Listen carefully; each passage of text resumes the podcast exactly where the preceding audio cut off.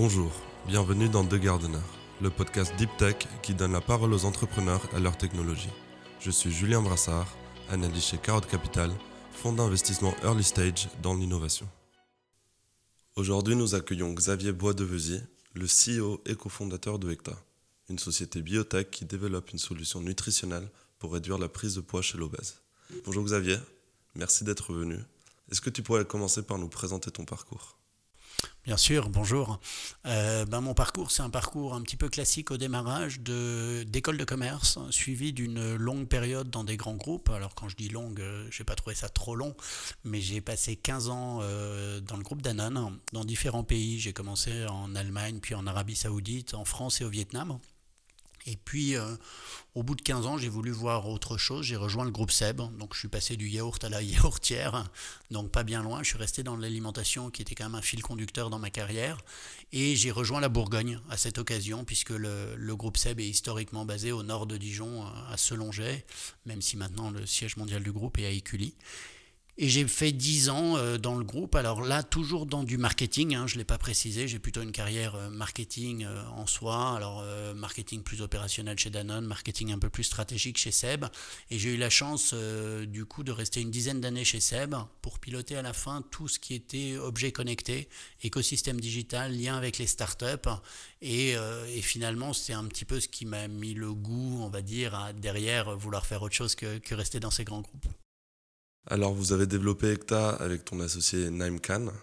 Comment est-ce que vous vous êtes rencontrés et comment est-ce que cela a conduit à la création de Ecta ben, En fait, comme je le disais à l'instant, quand j'ai quitté le, groupe SEB, je voulais un projet plus entrepreneurial. Euh, j'en avais. J'en avais pas assez des grands groupes, mais je pense que c'est une merveilleuse école pour apprendre énormément de choses et j'encourage vraiment les gens à passer par là. Mais je pense qu'à un moment, ils ont malheureusement tendance à mettre un petit peu les gens dans des cases, à, nous mettre des étiquettes, et ce qui peut finalement être agréable pour certains est plutôt désagréable pour d'autres. Et, en ce qui me concerne, à un moment, j'avais envie de sortir de ces cases, j'avais envie de découvrir autre chose et j'avais envie d'entreprendre.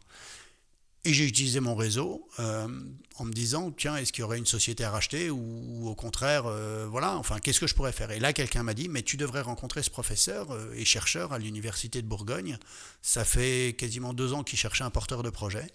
Et lui, ça faisait plus de 15 ans qu'il travaillait sur les problématiques de surpoids, d'obésité, de goût du gras. Je dis, bah oui, bien sûr, je vais le rencontrer. Et en fait, euh, j'ai pas envie de dire c'est un coup de foudre, mais, mais pas loin. C'est-à-dire que je me suis dit, tiens, je vais me donner deux mois pour euh, évaluer son idée. Et au bout de deux mois, j'ai dit, mais ça me plaît quand même, ton, voilà, ça me tente. Et on s'est fait incuber dans l'incubateur régional. Et quatre mois après, on crée avec deux autres associés la, la startup ECTA. D'accord. Et quels sont les enjeux que vous visez à résoudre? Alors, c'est évidemment une des choses qui m'a particulièrement attiré dans ce projet. Euh, c'est l'ambition. L'ambition euh, que se donne ECTA, c'est de vaincre l'obésité dans le monde. Alors évidemment, ça peut faire un peu prétentieux de le dire comme ça, mais je pense que, un, il faut avoir des ambitions euh, à, portée mondiale, et, et moi, j'allais pas quitter un grand groupe pour gérer, même si c'est pas dénigrant, mais j'avais vraiment envie d'un projet à impact. Et, je pense que quand on peut dire, alors que ce soit l'obésité ou le surpoids, hein, l'obésité c'est 800 millions de personnes obèses dans le monde, quand on prend les personnes en surpoids c'est 1,9 milliard de personnes dans le monde. Euh, et, malheureusement il n'y a pas de solution existante pour ces, personnes-là, hein, puisque on, pourrait citer comme, comme solution existante les, régimes personnalisés, alors que ce soit coaching physique et, coaching nutritionnel, mais souvent ça amène à des effets de yo-yo. On pourrait euh, parler de, de, la chirurgie, mais là on est plutôt sur des obésités morbides ou sévères parce que se faire poser un anneau gastrique ou se faire poser un bypass, c'est une opération qui est lourde et, pas sans conséquences. Et puis la troisième solution existante, c'est les médicaments. Il y a quelques approches médicamenteuses qui ont pendant très longtemps été interdites en Europe de par les effets secondaires. Donc c'est autorisé aux US, mais très franchement aujourd'hui il n'y a, pas d'approche médicamenteuse qui fonctionne. Et donc c'est un peu ce, couple aujourd'hui, enfin ce couple à la fois d'un marché mondial, d'une très grosse ambition, de donner du sens à ce que je faisais et, d'amener une solution sur des gens qui sont quand même en détresse parce que j'ai eu des contact avec des personnes en situation d'obésité, waouh, c'est dur. Enfin, ils ont tout essayé, ils ont envie de trouver des solutions. Et puis évidemment, ce, fait qu'aujourd'hui, ben, bien sûr, il y a une concurrence, il y a toujours une concurrence, il y a toujours des, approches, on va dire, à, regarder. Mais voilà, c'est le fait que nous, on soit une société deep tech, qu'on ait des brevets sur une approche totalement rupturiste, qui m'a vraiment motivé à rejoindre ce projet. Peux-tu nous expliquer concrètement la technologie derrière cette solution? Oui, bien sûr. Alors, c'est issu de, plus de 15 années de recherche. Hein. Moi, finalement, je suis un petit nouveau dans le projet, même si on a créé la société en juillet 2021. Les travaux ont commencé en 2005. Et, et quand je dis les travaux, c'est le professeur Kahn qui a commencé par identifier, en fait, que le goût du gras serait euh, la sixième saveur euh, gustative, c'est-à-dire un récepteur qui fonctionne exactement comme les autres, le salé, euh, le sucré, la mer, celui qui est un peu moins connu, l'umami. Mais pour reprendre l'exemple de ce dernier, l'umami a mis 75 ans à être reconnu par la communauté scientifique comme une, la cinquième saveur. Donc autant vous dire que bon moi l'objectif, enfin c'est ce que je dis régulièrement aux chercheurs, c'est euh, l'ambition, c'est pas d'être validé comme sixième modalité gustative. L'ambition c'était de dire ok, tu as identifié les récepteurs du goût du gras, qu'est-ce qu'on peut en faire? Et lui-même évidemment a eu cette approche de dire ben après il est allé voir chez les personnes en situation d'obésité et il s'est aperçu que toutes les personnes en, en situation d'obésité avaient ce récepteur qui dysfonctionnait surpoids ou obésité, euh, et, que ce soit lié à une obésité génétique, euh, lié à de la sédentarité, puisque évidemment l'obésité c'est multifactoriel. Et là, il s'est dit, bon, alors attendez, si toutes les personnes finalement en situation d'obésité ont ce récepteur qui dysfonctionne, n'y aurait-il pas moyen de venir le réactiver avec un leurre qui va permettre finalement, sans apporter de calories, de refaire fonctionner en fait ce qui fonctionne normalement chez, chez les gens, on va dire, euh, euh, c'est-à-dire euh, quand on commence à ingérer des lipides, la langue détecte, ça passe au cerveau, ça descend à l'intestin, il y a libération des hormones de satiété ou des peptides anorexigènes qui donnent le sentiment de satiété et qui me font arrêter la prise alimentaire. Et en fait, il s'est dit oui, je vais développer un agoniste qui a effectivement ses capacités à être évidemment hautement affinitaire à nos récepteurs, beaucoup plus puissant que le goût du gras, donc va venir réactiver le récepteur défectueux chez les personnes obèses et va leur permettre en, venant s'asperger avec un spray, 10-15 hein, minutes, les, les, gustatives, la langue, 10-15 minutes euh, avant la prise alimentaire, bah, de venir refaire fonctionner l'ensemble de l'axe langue-cerveau-intestin, procurer une satiété précoce qui va conduire à une réduction de la prise alimentaire, donc du poids corporel. Et ça, c'est donc ce qu'il a fait dans les années 2014. Et en 2017, il a testé, il a lancé les études précliniques. Il a testé sur la souris. Et aujourd'hui, j'ai la chance et, l'honneur de vous annoncer qu'on sait faire maigrir les souris obèses. Mais très franchement, comme disent souvent les, fonds avec lesquels je, je, partage mon projet, ils me disent le marché de la souris obèse, il est assez limité. Et évidemment, euh, c'est pas le, principal, mais euh, en gros, les souris diminuent à peu près de 30% leur prise alimentaire quotidienne quand elles ingèrent notre molécule en parallèle même d'un régime hypergras, puisqu'on les a laissés sous régime hypergras. Évidemment, dans le cadre de l'homme, on, inciterait aussi les gens à mieux s'alimenter, ou en tout cas, il y aurait, il y aurait de l'éducation à faire. Donc voilà le, fonctionnement. Évidemment, ces, molécules sont brevetées, mais nous, notre savoir-faire, au-delà des deux brevets qui ont été déposés en Europe et aux États-Unis, c'est d'avoir une plateforme technologique qui nous permet aujourd'hui, parce qu'on est les seuls au monde à avoir immortalisé des cellules gustatives de l'homme, et ce qui nous permet en permanence de tester de nouvelles molécules qui pourraient avoir des bénéfices pertinents. Typiquement, pour vous donner un exemple, l'industrie agroalimentaire me dit Mais moi, je suis intéressé par le goût du gras sans apporter de calories. Est-ce qu'il n'y aurait pas une molécule naturelle qui aurait ça? Et donc là, on est en train de tester des molécules grâce à ces récepteurs, euh, ces cellules gustatives immortalisées, pour essayer d'identifier de la molécule naturelle, 100% naturelle, qui a le plus d'impact. Et peut-être que si un jour on va dans le médicament et pas dans le complément alimentaire, on identifiera la molécule limite la plus chimique parce qu'on s'en fout, mais celle qui a le plus d'efficacité parce que c'est elle qui permettra d'avoir les meilleurs résultats sur les personnes obèses. Donc c'est une solution qui peut avoir plusieurs cas d'usage. Aujourd'hui, vous privilégiez cette solution sous forme de spray. Comment est-ce que celle-ci serait concrètement employée par les utilisateurs? C'est un peu tôt pour répondre à, ces questions, dans le sens où aujourd'hui le spray est la galénique envisagée de, notre produit. Euh, je ne suis pas 100% sûr qu'on puisse passer toutes les étapes de la production avec un spray, puisque qui dit un spray dit qu'il va falloir choisir l'excipient qui va dans le spray, s'assurer que la molécule est stable euh, dans des conditions de stockage, etc. Mais par rapport à notre principe d'action qui se fait au niveau de la langue, oui, c'est la galénique qui nous semble la, plus intéressante. Ça pourrait être également une pastille à sucer. C'est plus pour dire, ça ne devrait pas être une gélule qu'on avale tout rond puisqu'elle n'agirait pas au niveau des récepteurs. Mais aujourd'hui, les, souris, ou même pour nos premières études sur l'homme, la molécule a été donnée dans un petit shot d'eau, euh, on va dire. Donc on pourrait aussi imaginer un petit, un petit flacon, un petit shot à prendre avant chaque repas.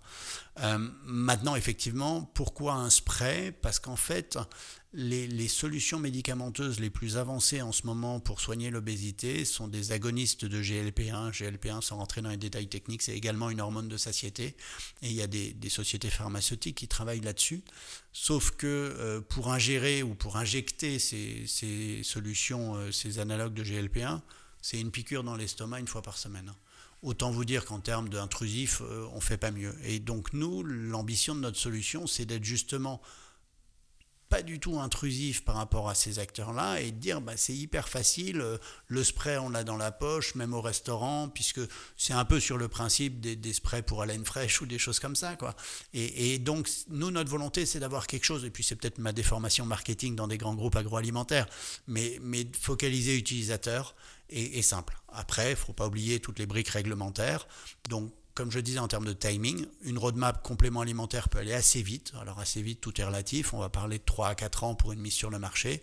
Une roadmap médicamenteuse sera évidemment plus longue, mais comme l'obésité est classée maladie depuis 1997, on sera obligé de développer un médicament si on veut s'adresser un jour aux personnes obèses. Et justement, en parlant de cette roadmap, où en êtes-vous aujourd'hui dans le déploiement de votre technologie? Alors, euh, où est-ce qu'on en est euh, On est sur les premières études réglementaires. La première qu'on a réalisée en 2022, suite à la, première levée de fonds qu'on a faite, c'est euh, l'étude d'innocuité. L'essentiel, c'était déjà de valider que notre molécule n'allait pas avoir des effets secondaires sur l'homme lors de, l'ingestion. On aura les résultats officiellement début 2023, mais ça semble validé. Et donc c'est pour cette raison qu'en ce moment on envisage une, deuxième levée de fonds pour financer maintenant les études d'efficacité.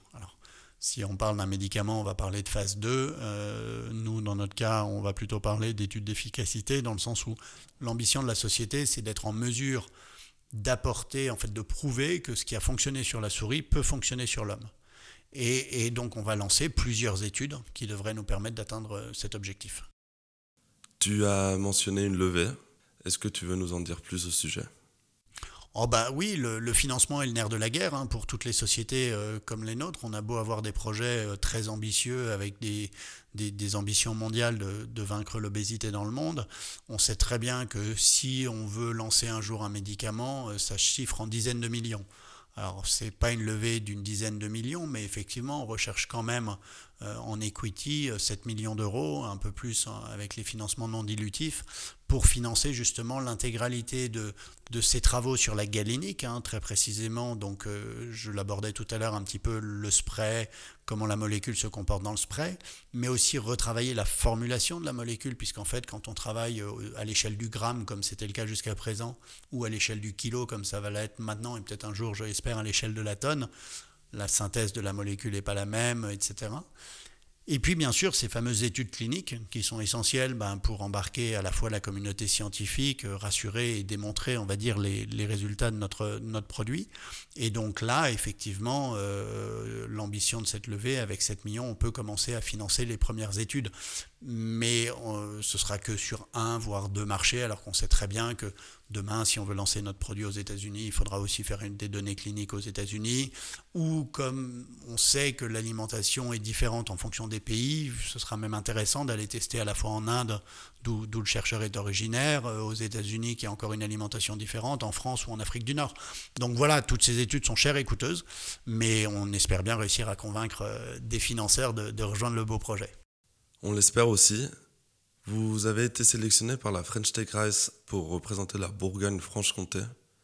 Qui d'autre vous accompagne dans cette aventure? En fait, on a très vite embarqué notre organisme de transfert de technologie, donc la SAT, euh, qui avait euh, financé le projet dans ses phases de maturation, de prématuration, ce qui, correspondrait à, à, du précide ou du CID, et qui avait investi des montants significatifs, parce qu'effectivement, là aussi, pour réaliser les études précliniques, c'était coûteux. Ensuite, quand on a fait notre première levée de fonds, qui était principalement aussi pour clarifier les conditions de la propriété intellectuelle et, s'assurer que la société en avait, euh, on va dire, la, jouissance, euh, on a commencé à intégrer d'autres acteurs, mais aucun fonds professionnel. Hein. Euh, maintenant, cette levée, oui, il faut qu'on fasse rentrer des fonds professionnels. Et effectivement, on a eu la chance de participer à cet événement de la French Tech, French Tech Rise. On était très fiers de représenter la, la Bourgogne-Franche-Comté à cette occasion ça nous a donné une visibilité hein, auprès, bien sûr, des, acteurs du financement euh, sur Paris, dans toute la France. Euh, maintenant, on sait que c'est long. Euh, on va dire faire une levée de fonds, c'est 6 mois, 9 mois où on est dédié à ça. il ne faut pas oublier le reste du business parce que voilà, il faut que la société avance. Il faut que les projets avancent et pour l'instant, c'est le cas. Je veux dire, on, a aussi eu en 2022 le concours d'innovation iLab. Euh, on a réussi à avoir un appel à projet européen, enfin un appel à projet France 2030, à être primé par l'Europe. Donc tout ça, ça va bien. Mais il faut qu'on arrive à, à, faire tout en même temps. Et donc pour ça, je structure aussi une équipe en ce moment. Pour revenir à présent un peu plus sur ton parcours, tu as mentionné avoir travaillé pour des grands groupes tels que Danone et Seb. D'où est venue cette envie d'entreprendre dans la deep tech? Alors je, pense que si on veut être, développer une innovation de rupture, elle, se doit d'être dans la deep tech. Euh, je veux dire par là, pour moi, derrière Deep Tech, alors il y a la définition officielle de la BPI, hein, qui est euh, effectivement euh, quelque chose de révolutionnaire qui vient euh, résoudre un, problème clé du 21e siècle, enfin une problématique majeure du 21e siècle. Je pense que nous, notre projet, il rentre parfaitement dans cette définition. C'est-à-dire, il y a effectivement l'obésité, qui est un problème majeur. Enfin, je ne vous ai pas donné de chiffres concernant l'impact de l'obésité et surtout de toutes les complications liées à l'obésité, parce que c'est ça qui coûte extrêmement cher. Euh, mais, mais, ça se chiffre, même selon la journée mondiale de l'obésité, en, en, trilliards, enfin en 1000 milliards euh, de dollars. Enfin, c'est colossal. Euh, donc c'est effectivement ce, ce côté projet qui m'a, voilà, impact qui m'a vraiment motivé. Et puis derrière, c'est la science. C'est-à-dire qu'à un moment, j'avais besoin, enfin, on est obligé de se rassurer avec du rationnel derrière tout ça, de la science, des brevets, et, et donc très vite la deep tech, quoi. Et, quels sont les challenges rencontrés par les entrepreneurs qui n'ont pas eu de parcours particulièrement scientifique, surtout euh, quand on se lance dans un projet biotech? Waouh, ça c'est une bonne question. Euh, déjà se confronter au monde académique. Quand on vient de, l'univers, on va dire, euh, que j'appellerais ouais, économique, grand groupe, etc., on découvre un nouveau monde que je ne connaissais pas, qui a évidemment ben, ses clés, ses manières de fonctionner et ses habitudes, et c'est vrai qu'il faut le déchiffrer. Euh, de surcroît, le chercheur est pas tout jeune, enfin je veux dire, il est comme moi en pleine maturité, lui a 62 ans, moi je suis un peu plus jeune, mais euh, là aussi, il, faut un certain temps pour qu'un respect mutuel s'installe, une confiance mutuelle, parce que euh, entreprendre comme ça dans un projet euh, de deep tech, c'est un petit peu comme un mariage. Hein. Quand on démarre, euh, qu'on soit deux ou quatre, on va dire, c'est vrai qu'un mariage, on est généralement plutôt deux, mais c'est effectivement un vrai challenge de se dire, est-ce qu'aujourd'hui on a le coup de foudre, mais est-ce que dans six mois, dans cinq ans, dans dix ans, potentiellement, on s'entendra toujours aussi bien? Et puis je rappelle que la mésentente entre cofondateurs est quand même une des dix raisons d'arrêt de, de, de, société deep tech. Donc c'est évident que c'est extrêmement important de, de comprendre ça. Moi, c'est peut-être ce que j'ai trouvé le plus dur dans un premier temps parce que effectivement il fallait euh, ouais comprendre ce monde que je connaissais pas. Après au contraire j'ai la chance de m'être associé avec un expert de ce domaine qui connaît parfaitement les rouages. Et donc euh, ben, chacun ses tâches. Et dès qu'il s'agit de, de, discuter plutôt sur la partie académique c'est lui qui pilote. Et évidemment la partie scientifique c'est lui qui pilote. Après sur est-ce que c'est un frein aujourd'hui que moi je ne sois pas même scientifique? Je ne pense pas. Je dirais même que c'est un atout parce que quand je vais parler de la solution, je vais la vulgariser. Euh, ce qu'un chercheur sera peut-être beaucoup moins capable de faire parce que lui, il est tellement passionné par son secteur et, tellement dans l'excellence qu'il va peut-être rentrer dans certains détails que le commun des mortels ne sera pas capable de comprendre. Alors que moi, je vais retranscrire avec mes mots ce que j'ai compris, euh, voire recompris euh, au bout de plusieurs explications. et je pense que pour vulgariser le sujet, c'est quand même plus intéressant.